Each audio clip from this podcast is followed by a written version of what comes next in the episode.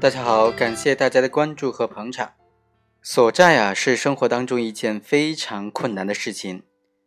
所以很多时候，为了索取债务，债权人会将债务人给劫走，让他自己交钱之后才放人，或者让他的家人交钱，不然就对这个债务人怎么样怎么样。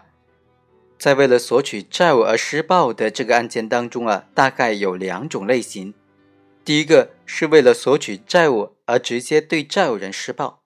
另外一种呢是为了索取债务而对债务人的家属、近亲属施暴。无论是哪一种类型的索取债务施暴呢，都是存在很大的刑事法律风险的。今天我们就先讲一讲，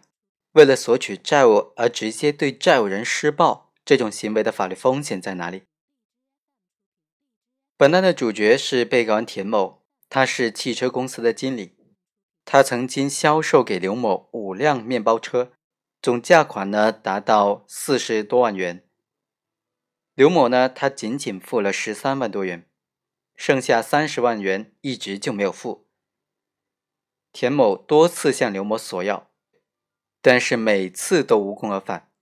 后来他恼怒了，田某就让他的朋友找来几个人。一起帮他来索债，并且承诺说，这些钱要回来之后分给你们每个人五万块钱。所以呢，这些人就匆匆上马，直接冲到了被害人刘某的家中，将刘某绑架走，绑架上了一辆小汽车之后，将他开往一个秘密的地点。在绑架的过程当中啊，这些人为了让被害人刘某停止反抗。多次往刘某注射的这种冬眠灵，这种药物能够直接使人昏迷。但是非常不幸的是，他在多次注射的这个药物，并且最终将被害人刘某送到了秘密地点之后，这个刘某就死亡了。这时这几个人就慌了，于是他们又想出了对策，为了防止别人发现，他们将被害人给碎尸。之后装入桶中，扔到了湖底。他们转念一想啊，被害人死了，但是他们的钱三十多万还是要不回来。于是田某就给刘某的家人打电话，索要三十多万元的债务，并且威胁说，要是不还钱，就对被害人刘某实施某些措施。当然，最后案发了，这些人都被抓了。像本案这种为了索取债务而绑架他人，并且。直接导致了被害人死亡，这种行为该怎么定性呢？还有一个问题是，本案当中被告人田某等人的行为导致了被害人刘某死亡，他属不属于刑法所规定的说使用暴力致人死亡的这种情形呢？为什么要区分这两个问题呢？因为刑法第二百三十八条明确规定说，非法拘禁，那么就判处三年以下有期徒刑。如果致人重伤，就三到十年；致人死亡，就十年以上。如果是使用暴力致人伤残死亡的话，那么就按照故意杀人、故意伤害来定罪处罚。然而，在绑架罪当中，刑法第二百三十九条所规定的绑架罪，也有同样类似的规定。如果实施绑架罪，杀害被绑架人的，或者故意的伤害被绑架人致人重伤死亡的话，那么。他的刑期将是无期徒刑或者死刑，并处没收财产。所以，本案的争议焦点呢，就是有两个：第一，像这种为了索取债务而将债务人绑架回来的这种行为，该怎么定性；第二，他这种绑架回来之后多次注射冬眠林，导致了被害人死亡，这种导致死亡又该怎么定性呢？是存在过失的心态呢，还是故意伤害或者故意杀人的心态呢？还是说使用暴力致人死亡的这种情形呢？这是直接影响到定罪量刑的问题的。我们这两期的节目呢，就来逐一的分析一下。首先来看第一个问题：被告人田某等人因为被害人欠账不还，而将被害人挟持，途中为了控制他，而给被害人多次注射冬眠林，导致了被害人死亡。这种行为有一种观点认为应当定性为绑架罪，并且是导致他人死亡的绑架罪。刑法第二百三十九条所规定，犯了绑架罪，杀害被绑架人或者故意伤害被绑架人，致人重伤死亡的话，他面临无期徒刑或者死刑，并处没收财产的量刑。第二种意见认为，被告人是为了讨要合法的债务而非法的拘禁他人的，强制给被害人注射这种冬眠灵的针剂，并且导致了被害人死亡，他是属于在非法拘禁的过程当中使用暴力致人死亡，所以应当转化为故意杀人罪来论处。第三种意见认为。被告人为了索取债务，非法扣押拘禁他人，在非法拘禁的过程当中，担心被害人呼喊，不能够将他安全的带回，强制的给被害人注射的冬眠灵。虽然被害人最终死亡，但是被告人并没有希望或者放任被害人死亡的这种主观的故意。发生被害人死亡的结果啊，是因为被告人的过失行为所导致的。因此，本案。仍然属于非法拘禁罪的过程当中致人死亡的，所以只能够定性为非法拘禁罪。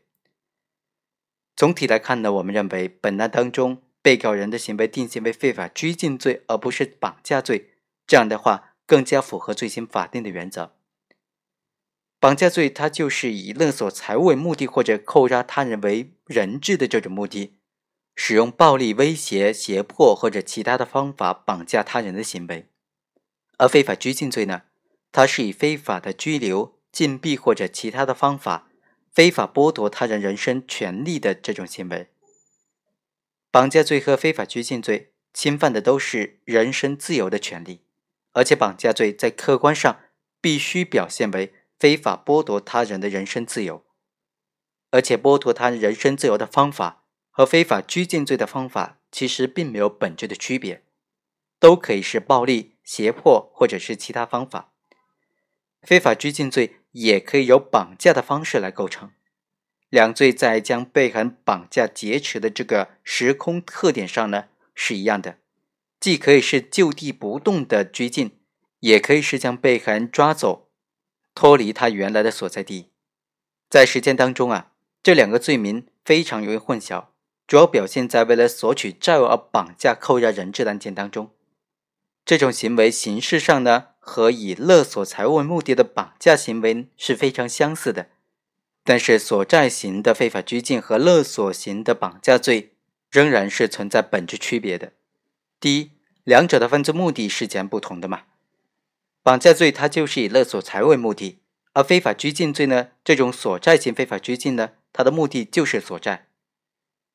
第二，两者在被绑架人的方面是存在差异的。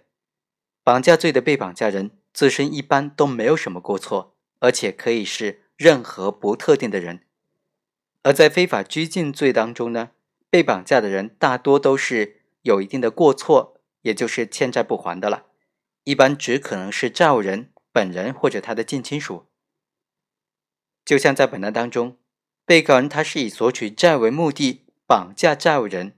这种行为完全符合刑法第二百三十八条所规定的。为了索取债务，非法扣押拘禁他人的规定，所以他的行为性质呢，属于非法拘禁，而不是绑架。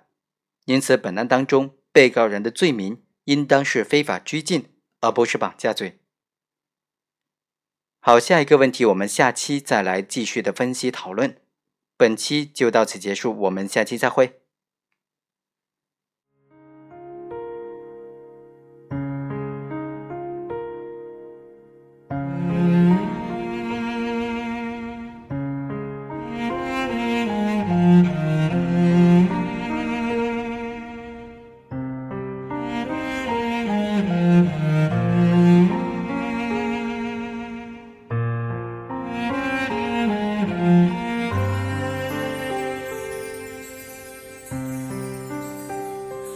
白月光，心里某个地方，那么亮，却那么冰凉。每个人都有一段悲伤，